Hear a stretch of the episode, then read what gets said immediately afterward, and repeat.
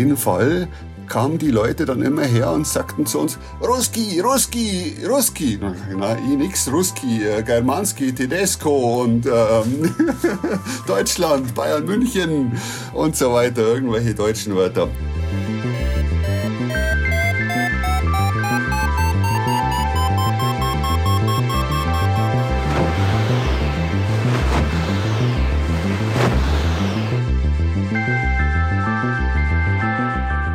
Potsglitz, der Lugleits Podcast.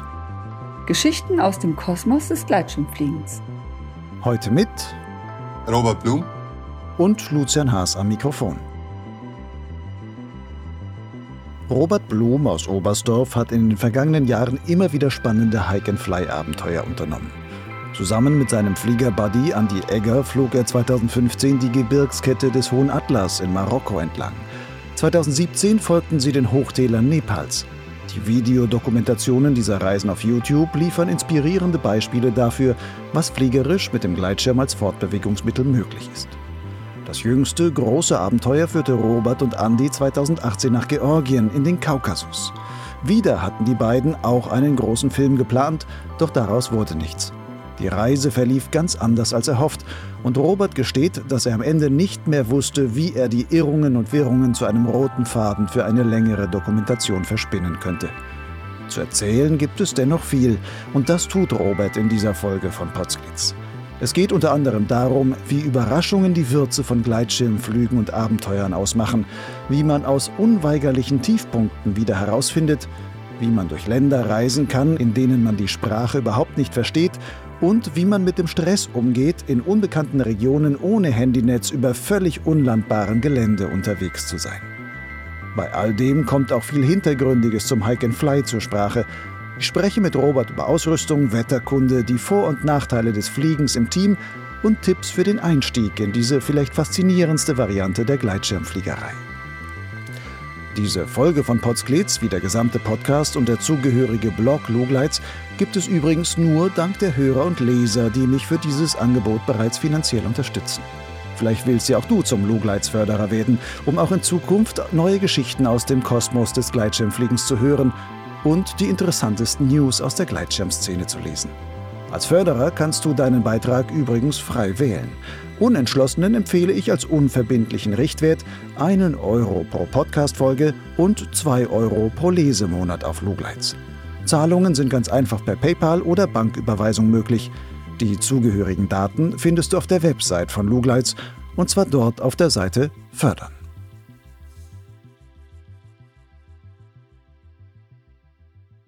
Robert, was ist für dich ein erfüllender Flug?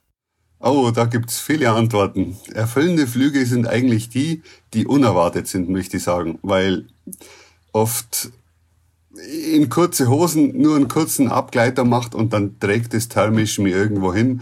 Und egal, ob es dann 20 Minuten sind oder äh, 50 Minuten, eiskalt oben an der Basis angekommen, das Unerwartete, das finde ich unglaublich toll. Was, was mich dann immer wieder beim Fliegen so auch überrascht. Es kann auch ein neues Gelände sein irgendwo. Nun bist du ja ein sehr erfahrener Pilot, fliegst schon seit 1986 und so weiter. Wie häufig passiert es dir noch, dass du wirklich Überraschungen im Flug erlebst?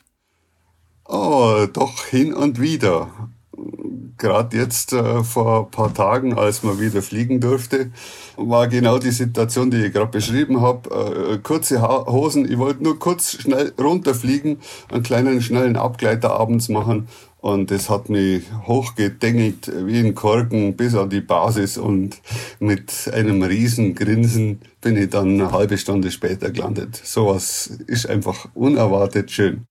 Wenn du schon an der Basis warst, warum bist du dann nach einer halben Stunde gelandet? Weil dir zu kalt war. Ja, weil die kurze Hosen, T-Shirt, weil eigentlich nur ein kleiner Abgleiter, ein schneller Abgleiter geplant war und ganz leichte Ausrüstung dabei, äh, nur eigentlich schnell mal runterfliegen, ein bisschen bewegen und ja, auch äh, natürlich in Sachen Corona keine Aufmerksamkeit hier erregen und ich finde es immer noch ganz gut, wenn man das Ganze ein bisschen stillhält und nicht viele Flieger am Himmel sieht und ja, sich da äh, keine Gedanken macht drüber das war jetzt der erfüllende Flug. Was ist für dich ein erfüllendes Abenteuer?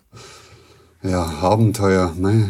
Es gibt so viele Abenteuer, äh, auch viele, die ich schon gemacht habe, aber das sind eigentlich so die ganzen Situationen, die man neu erlebt und auch neu überstehen muss, die man einfach dann handeln muss. Und das, das muss ja nicht unbedingt ein Abenteuer in einem fremden Land sein, sondern einfach kann das auch ein Abenteuer hier mit einer Situation sein, die man vorher noch nie hatte. Äh, Windsituation, Wolkensituation, Gewittersituation oder äh, dass man das eigentlich gut handelt und da wieder gut rauskommt. Das sind schon für mich solche ja, Abenteuer. Dann die andere Geschichte ist natürlich eine Reise, ist ein ganz anderes Erlebnis, Abenteuer. War deine Hike-and-Fly-Reise in den Kaukasus 2018 ein besonders erfüllendes Abenteuer? Ja, die Kaukasusreise, die war jetzt schon mal ganz anders, wie wir uns das auch so gedacht hatten ich wollte immer einen Film draus machen, aber das war so schwierig, dass, ich, dass mir das gar nicht gelungen ist, weil äh, der, der Titel wäre eigentlich gewesen von dem Film eine Tour mit Hindernissen.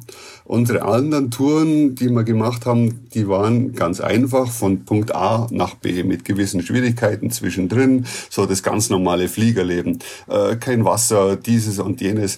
Aber die Struktur beim Kaukasus, die war eigentlich auch geplant von A nach B zum Fliegen, aber aufgrund vom Wetter, aufgrund von Wind, von politischen Situationen, äh, allen möglichen Faktoren, haben wir das mehrmals wieder alles ändern müssen. Und das ist komplett äh, äh, die Tourplanung zusammengestürzt und wir haben einfach das Beste draus gemacht. Wir sind fliegen gegangen, wann es möglich war. Das war eigentlich auch im Großen und Ganzen dem Wetter geschuldet. Sehr schwierig dort fangen wir mal ein bisschen von vorne an, weil es ja vielleicht nett, das mal ein bisschen nachzuerzählen. Aber wie bist du eigentlich ursprünglich oft überhaupt auf die Idee gekommen, in den Kaukasus zu fahren und dort fliegen zu gehen? Oh, da muss jetzt erst einmal noch ein bisschen nachdenken. Das ist schon eine ganz, ganz lange Zeit her. Und ich hatte damals, ich glaube mit dem Boxy sogar, Kontakt. Schon 2013 oder sowas. Also meine Biwaks, die haben so um 2009, 2010 haben die angefangen und irgendwann habe ich dann mal äh, gedacht, ja, man könnte ja eigentlich auch mal im Gleitschirm reisen. Und da ich als junger Kerl mal im Kaukasus war und der ganze Gebirgszug, die Leute und mich alles so fasziniert haben, habe ich gedacht, ja, man könnte ja eigentlich mal da so von A nach B irgendwie reisen. Ich glaube, das war mein Boxy, wo ich damals telefoniert hat. Und der hatte auch damals die Idee schon durch den Kaukasus. Und wir sind dann aber beide übereingekommen, dass es aufgrund der politischen Lage, da war ja 2008, war äh, dieser Konflikt in Südossetien mit Russland. Und das war alles nur so politisch und, und militärisch, dass wir gesagt haben, da, da führt jetzt im Moment gar kein Weg dran hin. Und jetzt 2018 oder 2017 am Ende äh, haben wir die ganze Idee kurz nochmal aufgegriffen und haben dann versucht, Kontakte zu knüpfen und es ging alles äh, besser, die Informationen haben wir erhalten, aber es war halt keine Einreise durch Russland möglich, sondern nur Georgien und Aserbaidschan. Alles andere ist einfach politisch da schwierig. Und dann haben wir gesagt, okay, wir probieren das jetzt mal. War eine sehr schöne Reise. Du hast gesagt, ihr hattet so einen Plan von A nach B zu fahren. Was war denn in diesem Fall vom Kaukasus geplant A und was war geplant B in diesem Fall? Ja, die, die ursprüngliche Idee war immer die, von Sochi nach äh, Baku zum Fliegen. Oh, das ist eine ganz schön lange Strecke, so durch Russland, dann in, mitten im Kaukasus, dann den Wechsel machen von der eher Nordseite auf die georgische Südseite, dann auf der Südseite in Georgien entlang nach Aserbaidschan und den Rest so weit es geht, weil das Gebirge läuft ja dann auch so flach aus und äh, wird immer schwieriger, denke ich, äh, bis nach Baku zum kommen und da wieder heim zum Fliegen. Ja, aber äh, da war überhaupt gar kein Weg dran, äh, irgendwie in Russland zu fliegen. Wir haben versucht, versucht ein Dreivierteljahr lang Kontakte zu knüpfen über Facebook, über Mail, über Telefon. Ähm, über Facebook äh, wahnsinnig viel Kontakte äh, äh, mit einheimischen Fliegern und sowas gemacht und die haben uns alle für verrückt erklärt äh, und haben uns abgeraten. Wegen der politischen Situation oder wegen der fliegerischen Situation? Nein, wegen der politischen Situation. Äh, weil dort auch scheinbar in jedem Tal oben auf 2000 Meter irgendwo ein Posten ist und es sehr viel kontrolliert wird, was dort gemacht wird. Und ähm, das ist einfach so eine Reise, sage ich, ist von Haus aus immer schon ein großes Risiko, was man so körperlich eingeht und hat schon einen gewissen Stressfaktor auch. Man sieht ja in den ganzen Berichten nicht die, die Leiden, die da drin sind, sondern nur die schönen Sachen immer. Was da auf einen zukommt, wenn das Ganze jetzt noch militärisch, politisch und sowas ist, was das noch an Stressfaktor zusätzlich gibt, den brauche ich nicht und den will ich nicht. Und deshalb sind solche Sachen dann für mich vornherein schon ausgeschlossen. Das heißt, der Teil mit Russland ist dann rausgefallen. Aber dann hast du, ihr seid ja trotzdem dann dorthin gefahren und hattet immer noch einen Plan, auch wenn er jetzt ein etwas kleinerer war. Was war denn in dem kleineren Plan? Also Startort A und Endort B? Ja, äh, äh, erst war der, der Plan von Baku, also von Osten, vom Kaspischen Meer zum Schwarzen Meer irgendwie zum Fliegen. Dann haben wir uns mit dem Wetter gekümmert, irgendwie war das dann auch so mein Fehler, muss ich sagen, dass ich gesagt habe, okay, ich möchte jetzt doch von Westen nach Osten fliegen, äh, weil ich denke, die, die, die Wetterlage ist eigentlich äh, mehr die Westwindlage da unten. Jetzt hat es aber zwei verschiedene oder drei verschiedene Windwettersysteme da unten. Bis 3500 Meter hast du ungefähr eine sehr starke Ostlage und drüber hast du die Westlage. Alles, wenn du drüber bist, schiebt dir der Wind, aber du bist oft einmal nicht so hoch. Und das ist natürlich das große Problem, dass du äh, da sehr gefordert bist von der Art und Weise, wie du fliegen kannst. Aber nochmal zurückzukommen, der Plan war dann von Westen, von äh, Georgien, vom ziemlich westlichen Teil von Mestia bis nach Baku zu fliegen. Und das ganze Südossetien, das macht er so eine Ausbuchtung in Georgien rein, wie so eine Beule nach Süden runter, das einfach auszuklammern, mit dem Bus außen rum zum Fahren, wieder in die Berge hinein zum Fahren und von dort aus weiter zu fliegen. Der erste Teil hat eigentlich ganz gut funktioniert. Wir sind äh, äh, bis nach Mestia geflogen mit dem Gleitschirm und dann von dort aus weiter, haben den südöstlichen äh, äh Süd Südossetien-Teil haben wir mit dem Auto dann umfahren bis äh, Tiflis, haben dort auch schlechtes Wetter aussitzen müssen und haben uns mit den einheimischen Fliegern dann auch unterhalten und äh, über Wind und Wetter. Und äh, dann ging das Ganze eigentlich los, dass wir so viel schlechtes Wetter hatten, immer wieder Gewitterstürme, viel Wind drin hatten, dass wir mit den einheimischen Fliegern mal weggefahren sind, zum Fliegen gegangen sind und gemerkt haben, hoppla, wir müssen wirklich von Osten nach Westen gehen. Das haben wir dann probiert, das hat nicht hingehauen. Es wurde wieder feucht, wir mussten viel wieder laufen und alles. Und dann sind wir wieder ein paar Tage in Tiflis gesessen, weil einfach äh, äh Wetterpech war. Dann haben wir es nochmal probiert, nochmal von Osten die gleiche Route noch einmal, sind wieder bis ungefähr an denselben Punkt gekommen und ähm, haben dann festgestellt, ja, es funktioniert einfach nicht so mit dem ganzen Wetter, wie wir uns das vorgestellt haben.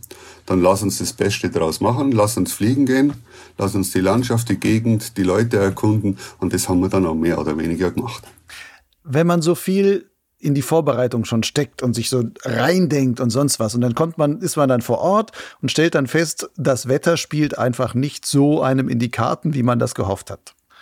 Bist du dann in solchen Situationen enttäuscht? Nein, weil äh, wir sind ja beide Flieger und das Fliegen, das lebt von den ganz kurzen Augenblicken. Links, rechts, links, rechts, hoch darüber oder sowas. Man muss ganz splitzschnell auch Entscheidungen treffen und äh, wenn es nicht geht und wenn es sonnenklar ist, dann man muss analysieren, abwägen und dann eine Entscheidung treffen und dann nach vorne schauen. Und da bin ich eh so der Typ dazu, der alles sehr analytisch macht, äh, sich einen Plan zurechtlegt. Aber genauso, wenn der Plan nicht funktionieren kann, auch beim Streckenfliegen, äh, dann wird einfach umgedacht, improvisiert und das Beste draus gemacht. Du sagst, wir beide, das war der Andy Egger, mit dem du da immer unterwegs bist. Da warst du auch vorher schon, um, 2015 wart ihr im Hohen Atlas in Marokko unterwegs, 2017 war, wart ihr im Nepal unterwegs und so weiter. Hat der eine ganz ähnliche Denke wie du oder ergänzt ihr euch, weil du bist der, der vielleicht etwas vorbereitende, logische Kopfmensch und er ist der, der Bauchgefühlsflieger. Ja, so ähnlich kann man das schon sagen. äh, aber nicht ganz so. Also wir, wir haben schon sehr die gleiche Art und Weise, so im Denken, speziell aufs Fliegen, die jetzt das so ummünzen, wie du das gerade gesagt hast. Äh, ich, ich, bin vielleicht derjenige, so, der die Struktur und die Route immer äh, macht, eher auch gerne ein bisschen vorfliegt und der Andi hilft mir dann eher bei der Thermik und somit ergänzen wir uns fliegerisch eigentlich sehr optimal äh, unser Flugstil ist eh sehr defensiv, weil es kommt nicht auf äh, die maximale Anzahl von Kilometern an, sondern einfach nur aufs Weiterkommen oder auch vielleicht einmal irgendwo was sehen, was einlanden, was anschauen. Und äh, somit kommen wir wirklich durch gute oder durch schwierige Situationen sehr gut durch. Wenn du jetzt sagst, ihr habt schon ein bisschen unterschiedlichen Flugstil, auch wenn ihr viel gemeinsam fliegt. Wenn ihr da so unterschiedlich seid, wie schafft ihr es, trotzdem bei solchen Strecken, das fällt ja immer auf, auch wenn man sich die Filme von euch anguckt, ihr landet häufig wirklich quasi am selben Spot, zehn Meter auseinander oder sowas. Wie schafft man es, gerade bei so schwierigen Gelände, was man auch nicht kennt oder sowas, so wirklich gemeinsam fliegen zu können?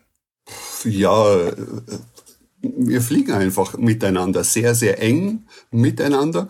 Und wenn es so Situationen gibt, äh, wie im Kaukasus, war die Basis sehr tief und wir mussten beide oft in die Wolken hineinfliegen und dann in eine Richtung weiter. Oft war es dann so, dass der eine 15 äh, Grad mehr links geflogen ist, der andere 15 Grad oder geradeaus geflogen ist. Nach drei Kilometern bist du so weit auseinander in den Wolken und oder unter den Wolken, du, du siehst die nicht mehr, du findest die fast nicht mehr in der Gegend das ist dann schon ein bisschen ein Problem. Aber ähm, wenn man so eine Linie hat, äh, die man fliegen will, man weiß, es geht die Ridge entlang, dann trifft man sich auch wieder. Und man ist ja nicht eine halbe Stunde auseinander, was beim Fliegen ein sehr großer äh, Abstand ist, sondern äh, nur ein paar Minuten. Und wenn man umherschaut, wachsam ist, dann findet man sich auch wieder. Aber das Fliegen speziell an sich, wenn es ist schon sehr eng bei uns. Miteinander in der Thermik. Wir haben einen Wahnsinn Spaß, wenn wir miteinander Flügel an Flügel hochfliegen, äh, in der Thermik sind. Und wir kommunizieren auch sehr, sehr viel in der Thermik bis wir oben an der Wolke sind, wenn es eine hat, äh, wird äh, äh, übermittelt, wo geht's hin, was ist dort, was meinst du? Dort wird viel, viel kommuniziert äh, über den nächsten Weg oder die nächste Talquerung, was, was gerade ansteht. Kommunizieren heißt bei euch aber wirklich miteinander reden, quasi zu brüllen. Was meinst du jetzt? Und jetzt da hinten, ja. geradeaus, da der. Wohin? Der Wohin? Keine Ahnung. ja, das Übliche, ja. Habt ihr denn auch Funk dabei für die Fälle, wo ihr euch wirklich mal verlieren würdet? Oder ihr sagt, okay, in der Wolke, der eine ist jetzt vielleicht drei Minuten woanders hingeflogen, aber dann ist, hat man sich halt wirklich ganz schnell verloren? Also Funk haben wir keinen dabei, weil das ist einfach auch äh, eine Gewichtssache. Funk musst du auch wieder laden, was Energie äh, kostet. Und äh, Funk äh, hatten wir das allererste Mal in Marokko, hatten wir so, so ganz kleine äh, Funkgerät dabei, aber nie genützt, weil einfach die Kommunikation beim engen Fliegen ausgereicht hat. Und wir waren auch in der Situationen, dass wir eigentlich immer beieinander waren und nie so auseinander, dass, äh, dass man sich so gesucht hätte, dass man jetzt wirklich verzweifelt gesagt hat, hey, wo bist du? Äh, äh, gib mir mal irgendwo einen Hinweis oder ein Zeichen. Das heißt, ihr habt euch auch nie verloren gewissermaßen. Ja, nicht ganz. Einmal hatte man uns schon verloren, aber es war dann wieder Sichtkontakt und äh, das ist äh, einmal im, im Marokko, der Andi äh, ist über eine Ridge drüber gekommen, ich bin nicht drüber gekommen, ich musste zurückfliegen, ganz tief nochmal aufbauen und ich wusste ja, Andi ist weitergeflogen, die Richtung war klar. Also äh, war logisch, irgendwo wird er entweder einlanden oder parken und auf mich warten. Und äh, ich habe mein Bestes gegeben, habe versucht, so schnell wie möglich hinterher zu fliegen.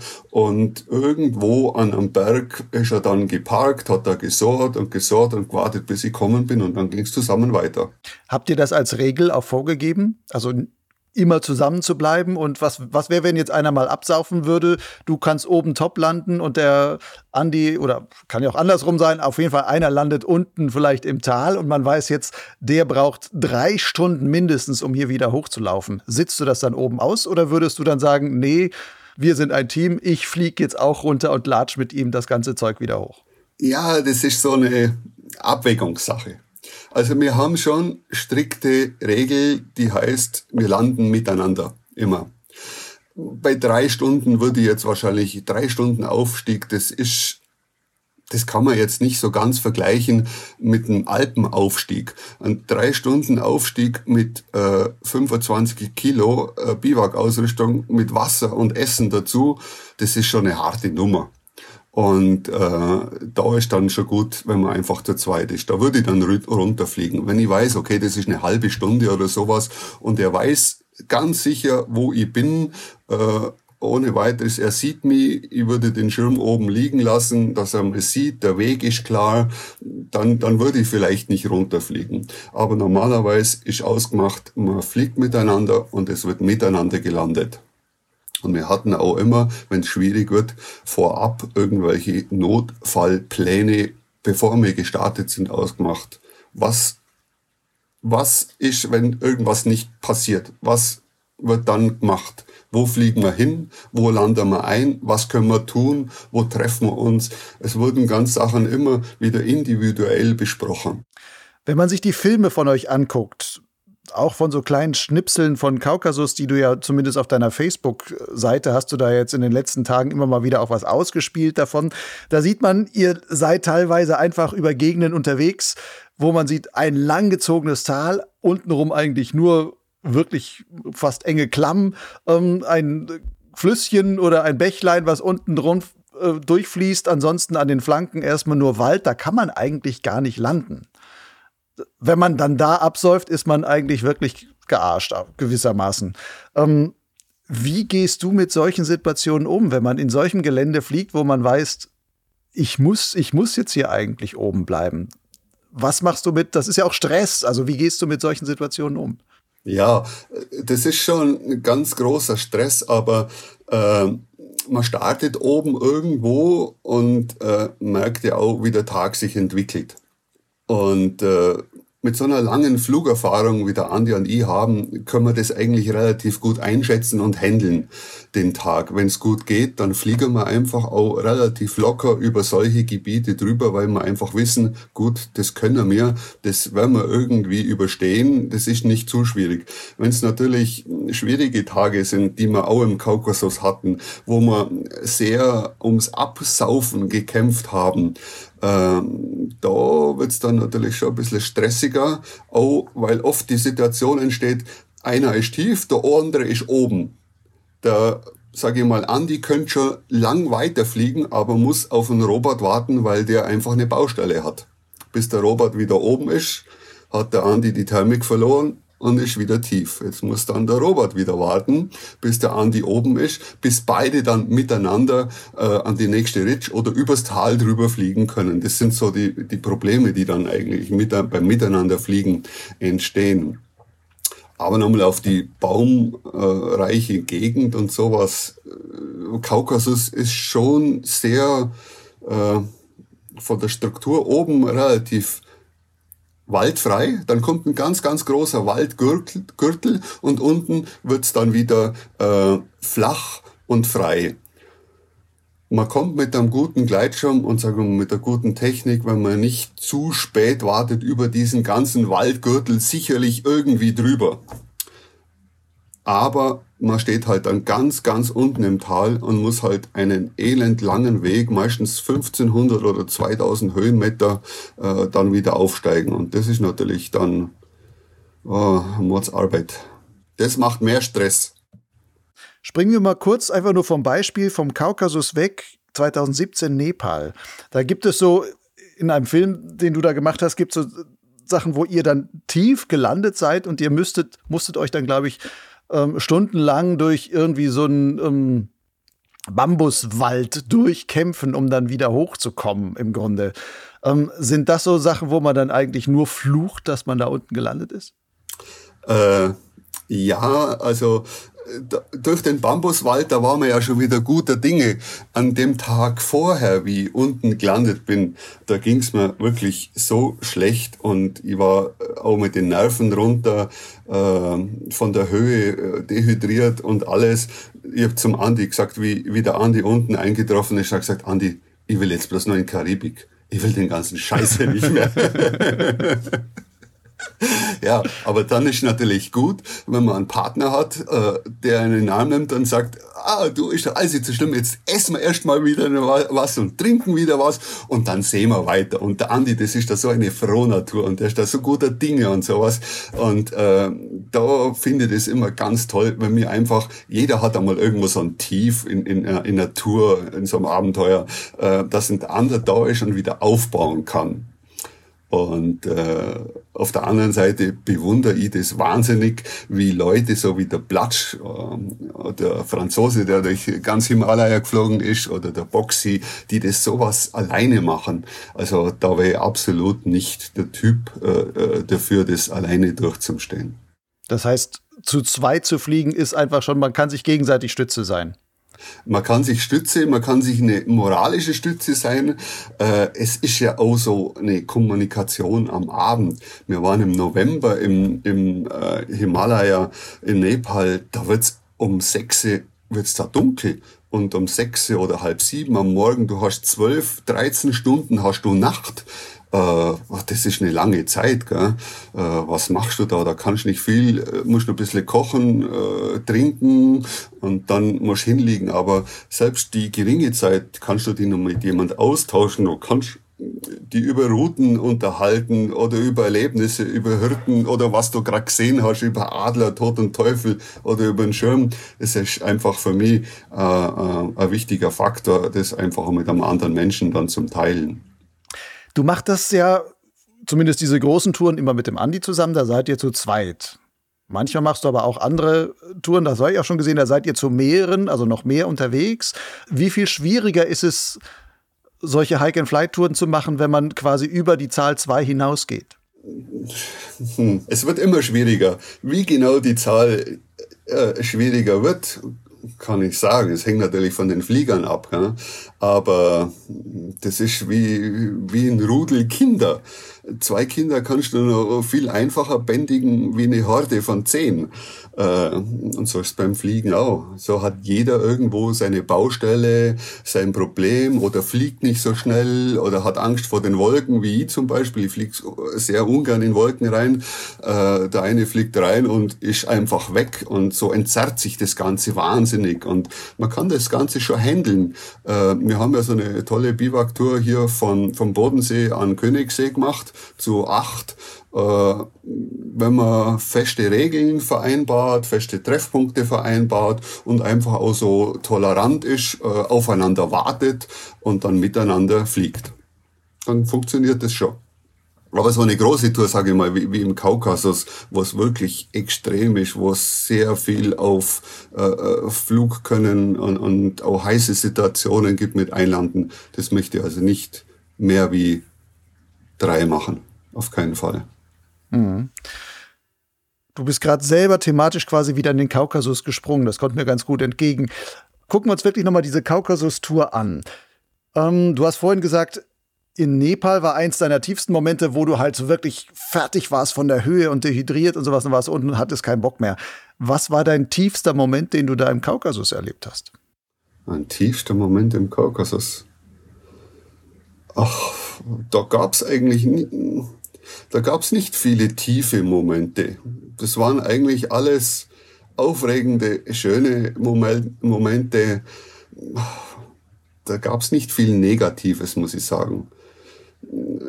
Einmal haben wir eine sehr große, hm, sage ich mal, Angstsituation gehabt das, das könnte man vielleicht als negatives äh, äh, äh, Ereignis nehmen, dass man ins Lee fliegen musste, dass es wahnsinnig gescheppert hat und äh, dass wir einfach ja, Angst gehabt haben. Aber sonst war es eine tolle Reise. Nicht so wie geplant, aber es war mit allem behaftet, was so Reisen gibt, von Schwierigkeiten an schönen Sachen, an lustigen Sachen Kontakt mit Menschen und so weiter. Gibt es sowas, wo du sagst, das war für dich das größte Highlight oder das erfüllendste, weil du ja immer sagst, das überraschendste ist für dich auch das erfüllende. Also wo war das, wo du sagst, in diesem, wo du im Kaukasus unterwegs warst und gedacht hast, boah, hier will ich jetzt gerade auch sein. Deswegen. Der, der überraschendste Moment war eigentlich am letzten Tag, wie es uns ganz unerwartet durch die Invasionslage durchgeschossen hat auf 4000 x Meter, weit, weit über allem drüber, über den Wolken. Auf der anderen Seite, es hat zwei so verschiedene Wettersysteme in dieser Region gehabt und äh, wir sind dann Richtung Flachland rausgeglitten und für uns beide war eigentlich schon klar, hm, das wird unser letzter Tag sein. Und das war ein, ein wahnsinns toller, äh, happy Flug von, von ganz oben, weit über der Hauptritsch vom Kaukasus, noch 1000 Meter drüber, raus ins Flachland zum Fliegen, das einfach ausklingen zu lassen, dort äh, in einem Dorf zum Landen, was zum Essen, was zum Trinken und die Sache einfach abzuschließen. Das war eigentlich der, so, so der äh, mega happy Moment, den wir beide unausgesprochen so äh, durchgezogen haben, obwohl wir die Reiseroute nur lang nicht beendet hatten, die wir eigentlich vorhatten. Ist ja interessant, weil in Nepal hattet ihr ein ähnliches Erlebnis, wo ihr, glaube ich, bei eurem letzten Flug auch noch mal eigentlich super Bedingungen hattet und da noch mal richtig schön zum Fliegen gekommen seid. Ist das vielleicht auch so ein Teil von dem Abenteuer, dass man am Ende noch mal so quasi noch mal so ein so ein Lockvogel vor die Nase gehängt bekommt und sagt, ja, auch wenn es dieses Mal vielleicht nicht ganz geklappt hat, du darfst auf jeden Fall oder sollst auf jeden Fall noch mal zurückkommen? Wäre das eine Option auch für dich, dass du sagst, Kaukasus, du siehst mich auf jeden Fall wieder? Ja, auf jeden Fall. Also es ist eine ganz herrliche Gegend. Es sind unglaublich nette und freundliche Menschen. Wenn auch das Fliegen nicht so einfach ist, wie wir uns das vorgestellt haben, oder nicht so äh, einfach ist wie in den Alpen, aber es ist auf jeden Fall nur eine Reise wert. Äh, was mir jetzt, ich, bin ja nicht nur Gleitschirmflieger, ich gehe ja auch wahnsinnig gerne Skitouren, Klettern und im Bergsport unterwegs. Was mir der Kaik, am Kaukasus sehr, sehr reizen würde, das wäre halt das Skifahren und Skitouren gehen. Also da kann ich mir schon vorstellen, dass ich da die nächsten Jahre mal runtergehe und da so eine, vielleicht auch eine mehrtägige Unternehmung durchführe.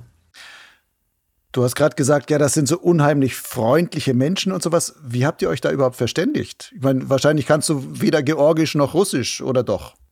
Ah, da, weil du gerade Russisch sagst, da möchte ich noch ganz kurz äh, eine kleine äh, Geschichte dazu erzählen. Gerne. Es gibt ein Video, das ist auch auf Facebook und äh, da unterhalten wir uns mit so einem Hirten. Äh, wir palavern da so hin und her und wir haben ja mehrere Hirten gesehen und wenn man irgendwo landet, dann kommen die aus jeder Ecke rausgekrochen oder kraxeln hoch eine Stunde und mal steht einer da und begrüßt die. Es ist nicht so menschenleer wie jetzt in, in Nepal oder wie in Marokko. Auf jeden Fall kamen die Leute dann immer her und sagten zu uns, Ruski, Ruski, Ruski. Na, ich nix, Ruski, äh, Germanski, Tedesco und ähm, Deutschland, Bayern, München und so weiter, irgendwelche deutschen Wörter. Auf jeden Fall, irgendwann ist mir aufgefallen, es meint jeder, dass wir Russen sind. Und erst nach einer ganz langen Zeit ist mir klar geworden, wieso. Unsere Advance Xi, musst du mal die Farben anschauen. Die haben genau die russischen Farben. Rot, weiß und äh, dieses bläulich, grün. Blau, ja. Bläulich oder so, türkis ist das. Und ich denke, das Leut, die Leute haben gedacht, ah, aufgrund der Farben, Russland-Fahne kennen sie natürlich alle, ah, da kommen Russen. Ja, das war aber nie ein Problem. Also, so. Jetzt habe ich aber den Faden von deiner Frage verloren, Entschuldigung. Die Frage war, wie ihr euch dann überhaupt verständigt habt, weil ich davon ausgehe, dass ihr weder Russisch noch Georgisch könnt. Und wahrscheinlich diese Hirten und sonst was auch die wenigsten davon Englisch oder Deutsch. Ja, äh, äh, keiner von uns kann die andere Sprache, aber es ist ganz erstaunlich, haben wir auch in Marokko oder in Nepal erlebt, mit manchen Leuten kannst du die gut unterhalten, obwohl du keiner von einem, der die andere Sprache spricht. Äh, man versteht aneinander mit Händen und Füßen. Und da gibt's Leute, mit denen kannst du natürlich gar nicht unterhalten, die sind auch nicht so bereit, irgendwie was zum Geben, von sich kommunizieren oder sowas, aber es war eigentlich mit diesen Hirten Team, die wir da oben getroffen haben, es war immer ein sehr nettes Palaver und äh, Gespräch, auch äh, gerade in der einen Hütte, wo wir dann auch noch ein bisschen was äh, zum Trinken bekommen hatten. Und der Hirte sich sehr gut immer eingeschenkt hat und der ist dann richtig aufgetaut und äh, hat dann mit uns gesprochen ja, so Sachen wie nach dem Weg fragen ist natürlich immer Schwierigkeit, aber man kann irgendwie deuten, hoch und runter ist klar, das versteht jeder Mensch, so die Grundsachen oder Essen und Trinken versteht auch jeder. Mhm. Ist denn da das Gleitschirmfliegen auch in Georgien so verbreitet, dass die Leute wissen, was ihr da gemacht habt? Oder kommt ihr da als quasi die komischen Götter, russischen Götter angeschwebt, wo man sagt, wer weiß, was die da für komische Geräte haben? Ja, das kann man schlecht beurteilen. Also ich glaube schon, dass die Gleitschirme kennen, weil in Georgien wird schon geflogen, natürlich nicht so viel Strecken geflogen wie bei uns. Aber so der ein oder andere fliegt schon einmal da vorbei. In Gudauri gibt's ja auch sehr viele Tandempiloten. Und äh, so ganz unbekannt ist es sicherlich nicht. Lass uns mal ein bisschen über die Technik reden, die ihr dort mitgenommen habt. Zum einen hast du gerade gesagt, okay, wir waren mit einem Xi unterwegs als Schirm, also es ist ein ENB. Ich glaube, bei anderen Abenteuern hattet ihr eher, glaube höher eingestufte Schirme, also ENC-Schirme oder sowas, wenn ich das, das richtig ja. in Erinnerung habe. Gab es einen Grund, warum ihr euch für diese Tour für den Xi, also den B-Schirm, entschieden habt? Und war das die richtige Entscheidung? Also wir haben uns eigentlich aufgrund von Advance entschieden, die haben uns den zur Verfügung gestellt. Der kam ja äh, gerade frisch aus der Presse, frisch auf den Markt. Ähm, wir haben den vorher einmal äh, fliegen können und äh, haben gesagt, ja, eigentlich kommt es ja nicht auf äh, äh Gleitleistung drauf an ähm, oder Geschwindigkeit, die vorigen Touren in Nepal bin ich mit einem Omega geflogen und in Marokko bin ich mit einem C-Sturm geflogen, mit einem Skyman. Aber was ganz gut ist, wenn Andy und ich die gleichen Schirme haben, wenn da kein Leistungsunterschied ist, dann macht das Fliegen einfach miteinander nur ein bisschen homogener. Und Advance hat uns die zwei Schirme zur Verfügung gestellt. Ähm, auch ist es ja so, wenn man so eine Biwak-Tour macht, äh, 20 Kilo plus hat man dann dabei und mein Schirm, mein Hausschirm, den ich daheim fliege, der war jetzt total überladen. Das heißt, du hattest da jetzt auch eine Größe, die entsprechend Luft nach so oben hat, gewissermaßen. So, so ist es, ja. Und somit äh, hast du einfachere Starteigenschaften, bessere Landeeigenschaften in der Höhe. Das macht schon einiges aus. Und natürlich ein ENB, gut, äh, ein nagelneuer ENB, der gerade auf den Markt kommt, der ist bestimmt noch besser geflogen als wie 2015 äh, der C-Schirm, den ich geflogen bin. Und äh, es kommt ja nicht auf die Endgeschwindigkeit drauf an, sondern nur aufs Obenbleiben und Kilometer machen. Von den Erfahrungen, die du damit dann gemacht hast, ähm, würdest du denn, wenn du jetzt ganz frei für dich entscheiden würdest, äh, dürftest, sagst, ich will jetzt nächste Tour irgendwo machen und ich darf ganz frei entscheiden, welchen Schirm ich da mitnehme. Also auch so eine Tour, die auch so vom Gelände, vom Starten, vom Landen entsprechend anspruchsvoll ist, wie die im Kaukasus oder Nepal. Wäre das auch etwas, wo du sagst, da passt eigentlich so ein B-Schirm ganz gut? Oder ist es doch besser, noch ein bisschen mehr Leistung zu haben und zu sagen, dann nehme ich vielleicht das etwas schwierigere Startverhalten eines anderen Schirmes oder noch in Kauf oder so? Na, also ich, eigentlich war ja 2020 wieder im Herbst äh, eine Tour geplant. Aufgrund der ganzen Corona-Situation ist das alles ins Wasser gefallen. Und Advance hat uns wieder zwei Xi zur Verfügung gestellt. Und da bin ich eigentlich sehr happy mit dem Schirm. Äh, ich bin ja auch ein ein END geflogen in, in, in, ähm, in Nepal, aber ich sehe auch wie der Anton Girard oder, oder viele anderen in Birbilling im Himalaya mit äh, Zeno umeinander fliegen oder sowas. Ja, ist alles in Ordnung, aber ich sage mal, auf die oder in der Art und Weise, wie ich mich bewege, brauche ich das nicht. Und habe einfach einen Stressfaktor weniger, äh, weil es gibt viele Faktoren, die stressen schon genug und äh, ein Sicherheitsfaktor ist es einfach auch. Von dem her stehe ich da voll zu einem High-Level-B-Schirm. Reicht vollkommen aus.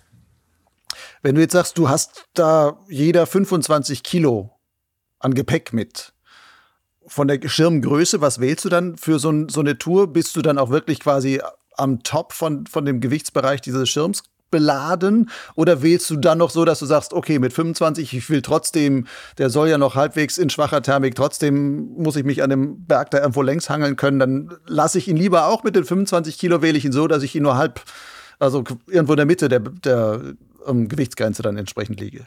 Na, der ist dann schon richtig überladen. Also da sind dann schon gleich oft einmal fünf oder zehn Kilo mehr drauf. Obwohl das schon der größere Schirm dann ist, den man normal fliegt. Ja. Normal habe ich einen Schirm bis um die 100 Kilo, 100 Kilo Startgewicht. Ich habe jetzt selber 85 Kilo, bin ziemlich groß und dick. Und äh, dann mit 25 Kilo dazu. Äh, gut, man hat nicht immer ganz 25 Kilo, aber äh, 17 Kilo wiegt die Grundausrüstung. Dann am Anfang der Tour hat man Minimum zweieinhalb Kilo an äh, Essen dabei, eher drei Kilo. Dann sind wir schon bei 20 und über den Tag drüber brauchst du Minimum drei Liter, eher besser fünf Liter Wasser. Und dann bist du bei 23 bis 25 Kilo. Und äh, wenn du jetzt irgendwo hochlaufst, dann hast du schon Wasser getrunken, bist schon wieder leichter. Aber so setzt sich das Ganze schon äh, dann nach oben ganz schön zusammen.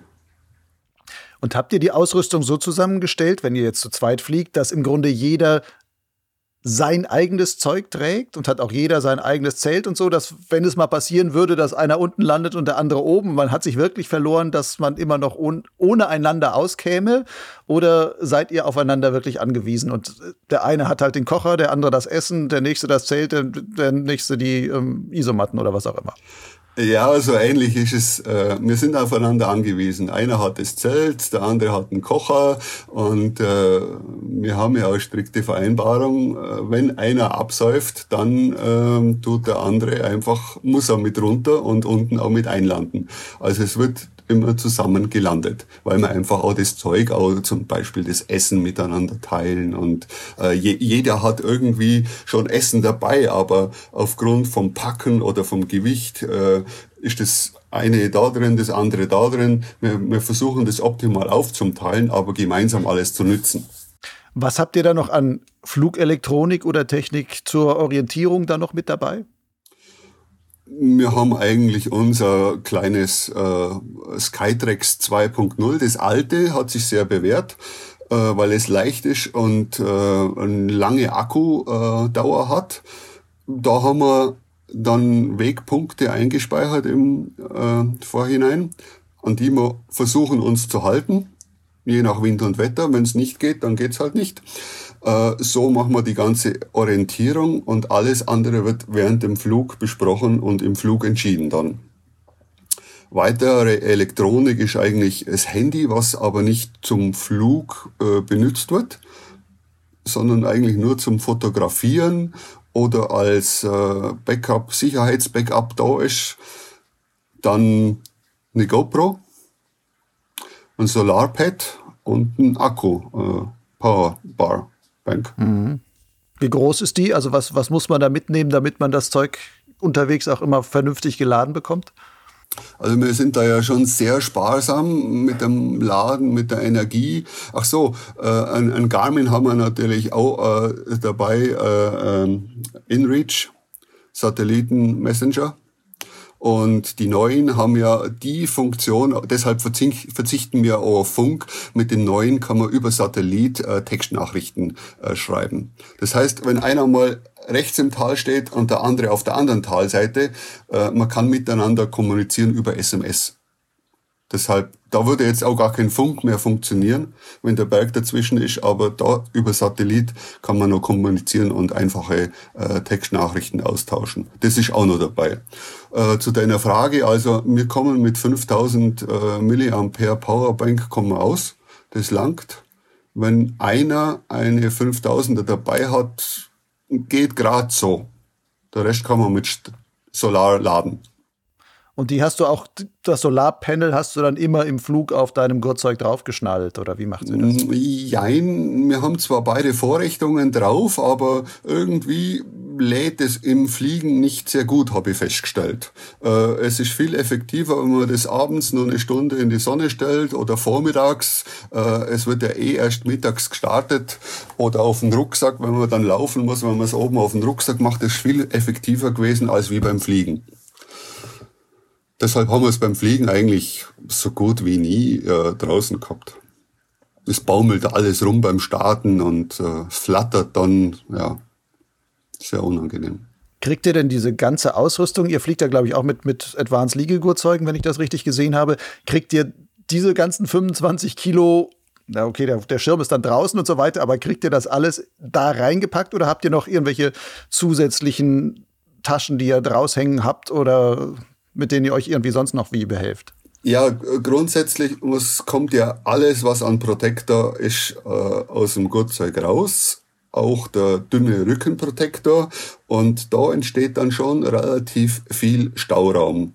Äh, das Lightness ist auch hinten, hat schon einen relativ großen Stauraum, da bringt man schon sehr viel unter, äh, aber nicht alles. Wir haben meistens noch ein oder zwei so, äh, sag ich mal, 15 bis 20 Liter Beutel an einem Strick hängen, den wir zum Starten an die Karabiner mit einhängen und dann während zum Start oder wenn gestartet ist, einfach in den Beinsack reinlegen. Dann sind die gesichert, liegen im Beinsack drin, baumeln nicht mehr rum und mit den zwei Sachen kommen wir eigentlich noch zusätzlich gut aus.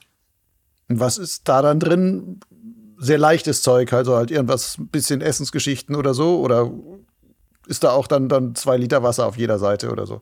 Na, das Wasser ist ja alles hinten im Camelback drin, weil man muss ja auch über, über sechs, sieben Stunden fliegt, muss man was trinken.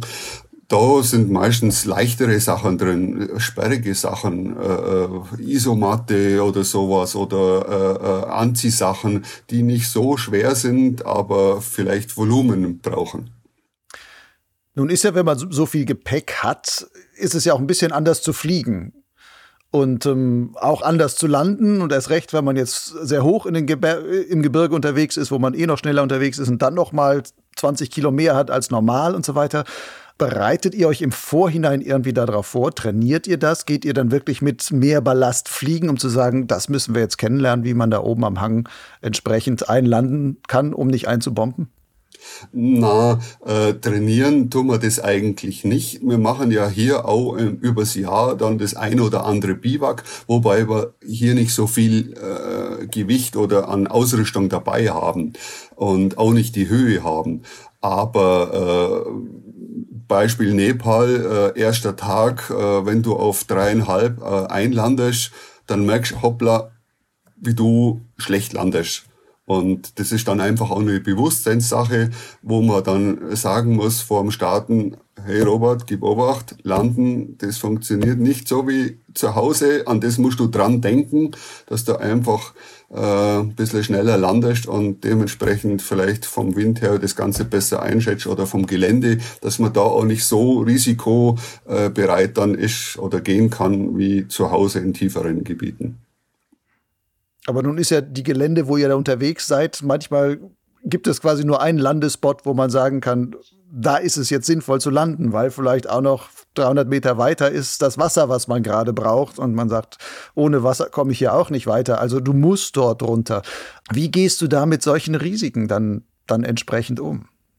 Äh, Im Moment, das wird beurteilt, blitzschnell meistens kommuniziert, landen, ja, nein, oder wenn einer vorfliegt und es ist klar, dort ist ein guter Platz und der geht da landen, dass der zweite dann auch mit einlandet. Also wir müssen uns nicht immer äh, miteinander absprechen äh, und aneinander freigeben. Wenn einer was macht, macht der andere es nach. Das ist so eine Übereinkunft. Äh, Wenn es jetzt natürlich dann ganz schwierig wird, dann muss man schon abwägen, geht man das Risiko ein oder fliegt man doch lieber noch weiter oder nimmt man den, den langen Aufstieg am nächsten Tag, weil man bis runterfliegen musste, ins Tal dann auf sich. Das sind oft einmal Sekundenentscheidungen, äh, die da getroffen werden muss, weil entweder jetzt gleich einlanden am ersten Anflug oder dran durchfliegen bis ins Tal runter und am nächsten Tag 1000 Meter äh, hochlaufen. Oh, das, ist, das ist immer eine sehr schwierige Phase, äh, äh, Frage, wie man da vorgeht, aber das wird intuitiv gemacht irgendwie, würde ich sagen. Man sieht es, man schätzt ein, entscheidet blitzschnell, vielleicht wenn die, die, die Zeit noch da ist, hey, was denkst, geht's, geht's nicht und probiert's. Von den Filmen, die ich von dir gesehen habe, auch vom Kaukasus, da gibt's ein so ein Beispiel, das sieht auf den ersten Moment gar nicht dramatisch aus oder sowas. Da landet ihr in einem Hochtal, ist das. Da ist, glaube ich, schon der Bergwind hat eingesetzt. Ihr landet unten im Tal im Schatten. Und ähm, gegen den Wind sieht alles äh, gut aus, aber bei der Landung, also wenn du erst, erst nur im Film guckst, dann sieht man, ach, eine schöne Wiese. Und dann landet, glaube ich, der Andi ist das, ähm, sieht man von den Bildern her. Und im Moment, wo er landet, ist mir zumindest dann erst aufgefallen, oh, da liegen eigentlich ganz schön dicke Steine in diesem relativ hohen Gras, die man wahrscheinlich gar nicht so gut sieht. Das heißt, die Möglichkeit, sich da schnell mal den Fuß zu vertreten und dann wirklich irgendwo weit ab im kaukasischen Hochland da zu liegen, ist vielleicht gar nicht mal so klein. Wie geht ihr mit sowas um? Habt ihr auch Regeln abgemacht, was passiert, wenn sich da einer mal wirklich verletzt? Wie, wie würdet ihr damit umgehen? Oder sind das Sachen, wo man sagt, darf einfach nicht passieren? Und wenn, müssen wir das uns in dem Moment dann überlegen, was wir machen?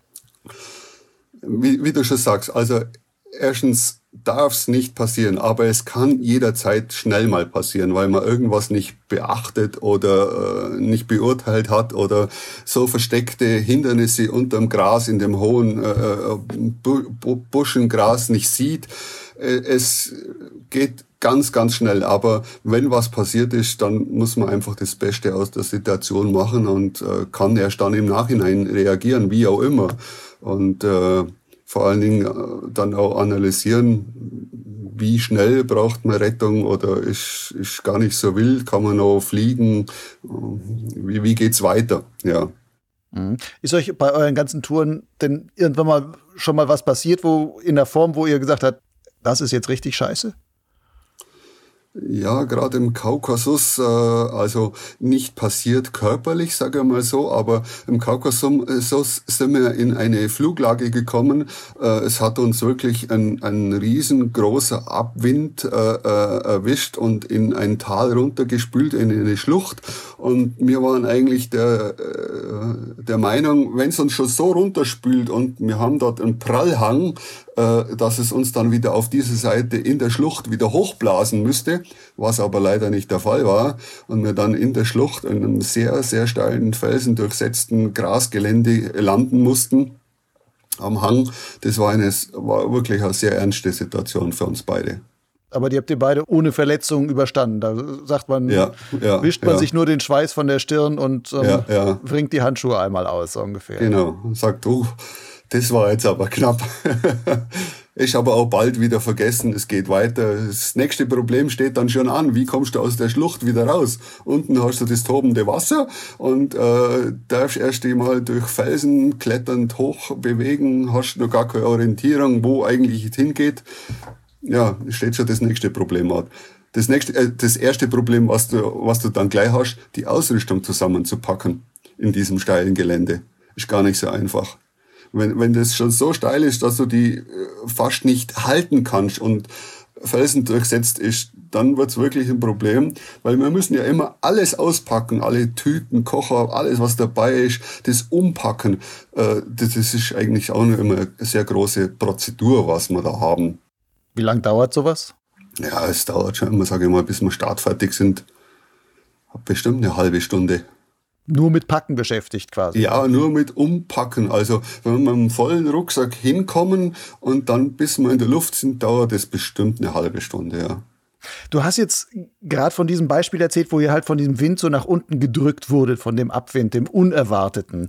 Wie macht ihr das denn überhaupt in dieser Abgelegenheit mit dem Wetter? Kriegst du da noch irgendwo irgendwelche Wetterinformationen her? Hast du Leute zu Hause, die dir sagen, okay, per InReach schicke ich dir eine SMS und sag, ähm, es kommt ein Hochdruck oder Tiefdruck oder sonst was? Oder ist es wirklich morgens früh Zelt, Reißverschluss aufmachen, rausgucken und sagen, Scheiße?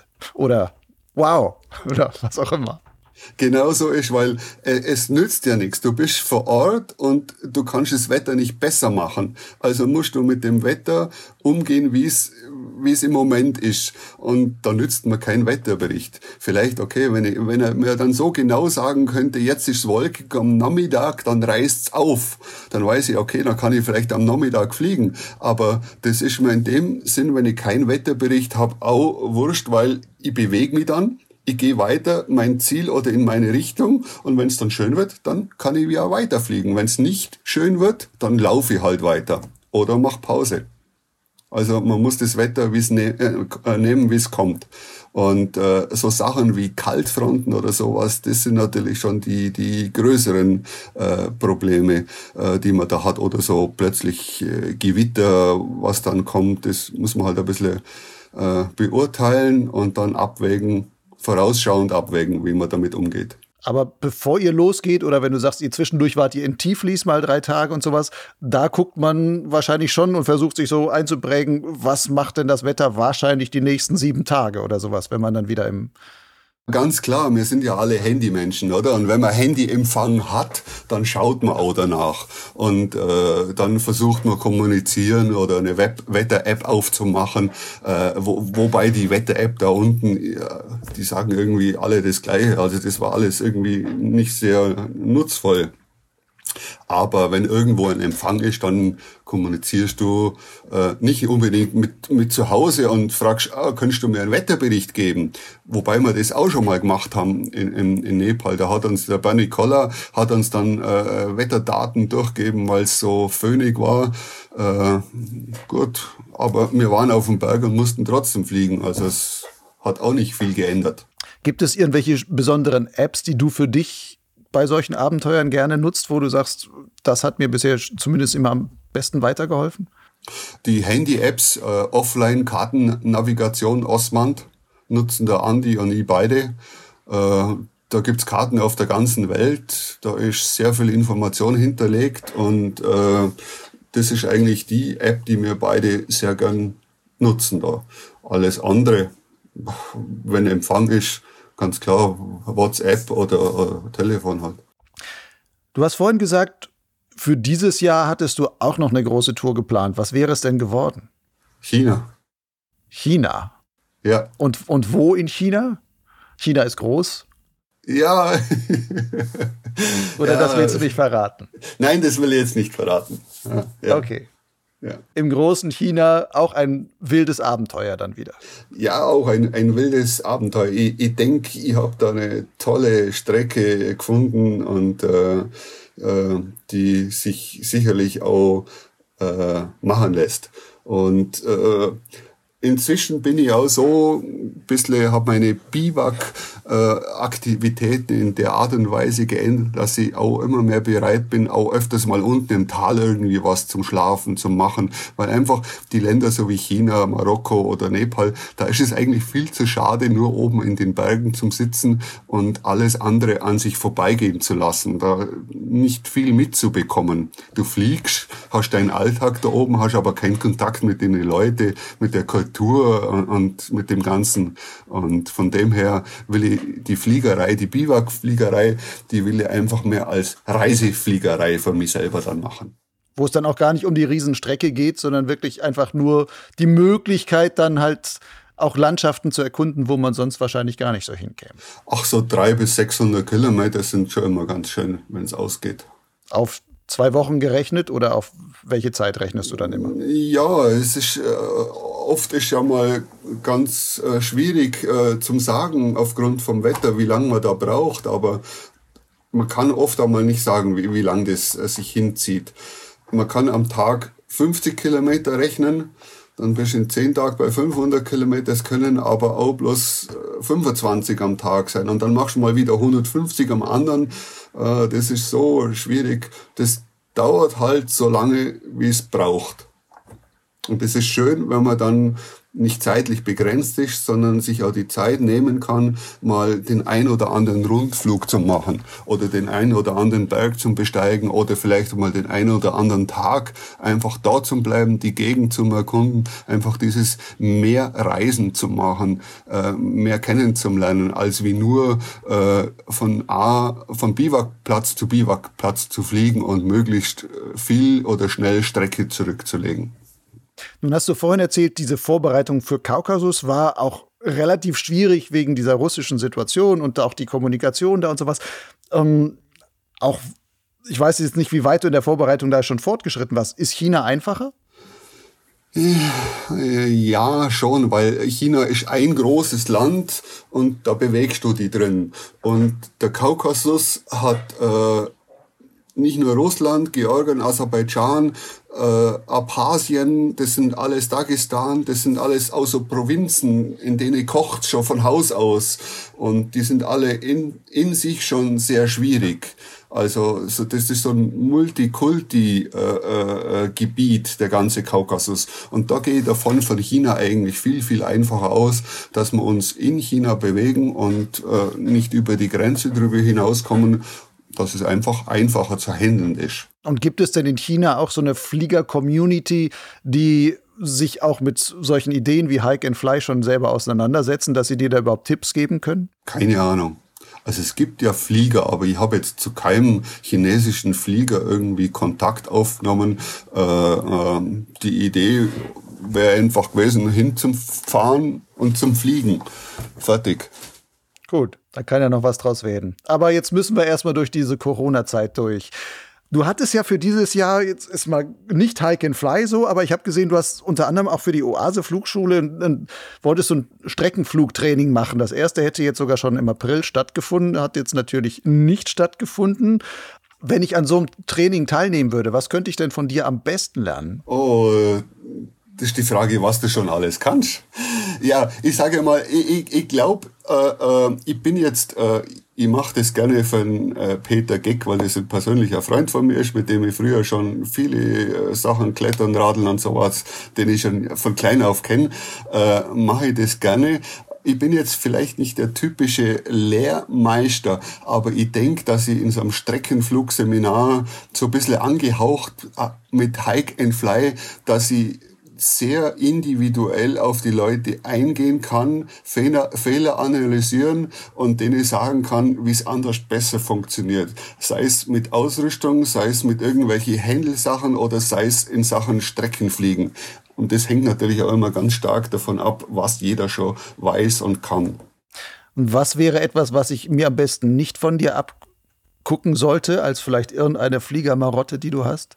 Die Ungeduld ich bin eigentlich ein ungeduldiger Mensch und äh, neigt da auch vielleicht ab und zu gerade beim Streckenfliegen nicht geduldig zu sein und ein bisschen zu verhaspeln. Es gibt vielleicht dann oft einmal einen schnellen Schnitt, wenn es funktioniert, aber es hat mich auch leider schon oft am Boden stehen lassen. Also Geduld ist gerade beim Fliegen ein sehr großes Thema. Was war bisher für dich deine eigene größte Lehrstunde in der Fliegerei? Größte Lehrstunde in der Fliegerei, die Elemente nicht zu unterschätzen. Es gibt immer wieder, selbst wenn man viel fliegt, immer wieder neue Situationen, in die man reinkommt und die man vielleicht anders beurteilt hat, wie sie dann wirklich sind. Ja, immer wachsam zum Sein und ja, ich halte mich auch für einen vorsichtigen Flieger, äh, immer irgendwo einen Plan B zum haben. Und den hast du auch immer? Soweit es möglich ist, sage ich mal, vielleicht mit Landen oder mit Wind und Wetter, äh, versuche ich das schon eigentlich zu machen, ja. Und was war dann diese Lehrstunde, wo du sagst, da sich nicht diesen Elementen so auszusetzen oder wo du dich da wahrscheinlich mal den Elementen stark ausgesetzt hast? Ich habe schon sehr, sage ich mal, negative Elemente beim Streckenfliegen in Brasilien gesammelt. Mit Wolken und mit viel Wind. Und äh, gerade der Wind an so flachen Geb äh, Gebirgen, an, an Hügeln mit Landen und sowas, das kann schon sehr, sehr großes äh, Risikothema sein. Und auch diese mächtigen Wolken, die sind auch äh, nicht zu unterschätzen, vor allen Dingen, wenn die abregnen. Bei uns, wenn es mal irgendwo regnet, dann ist das gar kein Thema, da fliegt jeder durch oder hin, aber in Brasilien, wenn man so einen Regenschauer hat, äh, die funktionieren ganz anders wie bei uns hier in der Gegend. Weil es einfach so riesige Wassermassen sind, die dann da aus dem Himmel stürzen und man eigentlich nach zwei Sekunden vollkommen durchnässt wäre oder der Schirm voller Wasser, oder? Ja, weil, weil einfach ein sehr großer Kaltluftausfluss mit äh, rausfliegt und der Böenkragen äh, unten auch aufgrund der Temperatur wahnsinnig heftig ausfällt und der kilometerweise nur spürbar ist. Selbst bei einzelnen Wolken, also wo man hier in, in Deutschland oder in den Alpen sagt, ach, Rabenschwarz, da fliege ich noch vorbei, das würde ich jetzt in Brasilien nicht mehr machen, weil eben da auch die schlechten Erfahrungen schon gemacht habe. Das heißt, du musstest mal in so einer Böenwalze quasi landen oder was ist da passiert? Ja, mich hat es einmal über den Berg geweht bei so einer Böenwalze, weil das Landen gar nicht mehr möglich war. Und äh, das andere Mal war einfach auch von der Wolkenaktivität so intensiv, dass, dass ich da wirklich äh, um mein Leben runterspiralt habe. Äh, minutenlang, nur dass ich nicht in die Wolke eingesogen war. Und das hat mir doch dann schon ganz schön viel Schneid gekostet. Bist du danach noch weiter in Brasilien geflogen oder war das dann das Ende? Na, ich bin schon weiter geflogen, klar. Wenn man da ist, wird da geflogen. Sonst hätte ich schon oft irgendwelche Sachen aufhören müssen. Gibt es Sachen, die du mal aufgehört hast wegen riskanten Momenten? Nein, eigentlich nicht. Nein, gibt, gibt es nicht, weil äh, äh, das ist dann, das wird analysiert, äh, eingeschätzt und gesagt, okay, Fehler gemacht, falsch eingeschätzt oder wie auch immer. Das darf nicht mehr passieren und das muss man mit, vielleicht mit einer anderen Wahrnehmung oder sowas dann umgehen. Aber da bin ich sehr guter Dinge, dass mir das dann nicht mehr passiert, wenn ich mal einmal so, so eine negative Erfahrung gemacht habe. Oder sehr vorsichtig. Wenn jetzt Piloten zu dir kommen, die sagen, du, ich habe deine Filme gesehen, boah, so Hike and Fly, tolle Abenteuer würde ich auch mal machen wie steige ich am besten in sowas ein? Wie kann ich Techniken und sowas lernen, dass ich überhaupt erstmal dahin kommen kann? Ähm, was würdest du da jemandem empfehlen?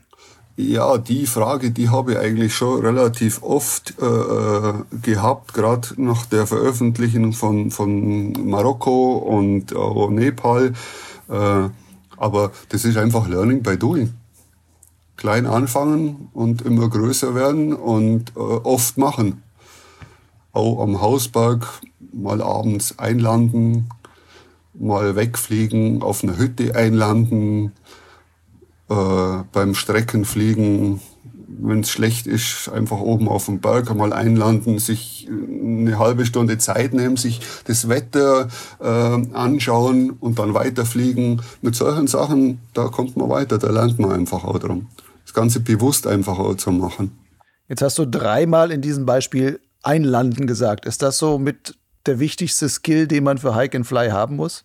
Man kann Hike and Fly natürlich auf zwei unterschiedliche äh, Sachen machen. Hier in den Alpen so ein Luxus Hike and Fly, wo man fliegt, mit der Bergbahn hochfährt und dann immer irgendwo unten in einem Tal auf der Wiese landet. Oder man kann das natürlich dann so machen, dass man von Berg zu Berg fliegt, äh, so einen richtigen Biwakflug macht, dass man nicht viel laufen muss oder nur wenig laufen muss. Und da gehört natürlich dann oben auf dem Berg dieses Einlanden, dieses Toplanden, äh, dazu. Und das äh, ist ja nicht so einfach, das muss man dann schon rein von der Technik geübt äh, sein und auch vom Wind- und Wetterverständnis. Äh, sollte man da ein bisschen Feeling dazu haben. Wie häufig landest du dann ein? Trainierst du das auch immer wieder? Oft. Also ich, ich land, wenn ich jetzt einen richtigen Streckenflug mache oder sowas, dann äh, gut, dann, dann will ich nicht einlanden. Aber äh, es ist bei uns hier gang und gäbe, dass wir immer irgendwo mal einlanden, äh, auf einer Hütte, äh, Kaffee trinken gehen und wieder wegfliegen, auf eine andere Hütte fliegen oder uns schönen Grashang eine halbe Stunde hinsitzen, äh, dort miteinander zu dritt, zu fünft oder so äh, einfach einen kleinen Plausch halten. Jetzt haben wir noch Corona-Zeiten. Es lockert sich so langsam. Was hast du, auch wenn du sagst, die große Tour für dieses Jahr ist abgesagt, was wäre noch dein Wunsch, was in diesem Jahr noch funktioniert? Ich hoffe ja, also die, die, dass nur ein paar gute Streckentage kommen und äh, ja, so Ende Mai, wenn die Tage dann ganz, ganz lang sind, dann hoffe ich schon, dass die Fluggelände und vielleicht die Grenzen so weit offen sind, dass ich endlich mal meinen 300er vom Nebelhahn fertig machen kann. Bisher ist ja den Rekord, glaube ich, immer noch vom Nebelhorn, das ist 286, oder? Aber da hast du den, das Dreieck nicht geschlossen damals, oder wie war das? Doch, das war geschlossen, ja. Aber das müsstest du jetzt noch etwas erweitern, um den 300er zu schaffen. Ja, ich, ich habe also schon äh, einige Vorschläge für, für 300er Routen vom Nebelhorn, aber ich glaube, die, die Route funktioniert am besten und gut, das sind jetzt hier noch bloß ein paar Kilometer, was man erweitern muss und auch kann. Ja, ist einfach geeignetes Wetter zum Winden und dann zu machen. Gut, Robert, dann wünsche ich dir mal, dass das in diesem Jahr auch sowohl wettertechnisch, Corona-technisch und dann auch letzten Endes flugtechnisch so ausgeht, dass du den 300er schaffst. China dann hoffentlich 2021. Ich bin gespannt auf das, was du dann davon zu berichten kannst. Danke dir auf jeden Fall jetzt erstmal für die tollen Erzählungen zu Kaukasus und den anderen Abenteuern, die du da hast. Und ähm, ja, dir alles Gute. Vielen Dank. Ich wünsche dir auch alles Gute. Bleib gesund.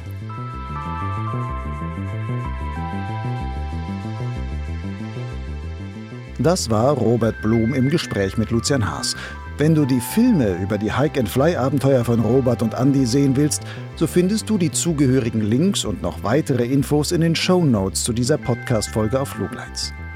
Auf Flugleits, wie auch Soundcloud und in verschiedensten Podcast-Katalogen wie iTunes, Spotify, Google Podcast etc.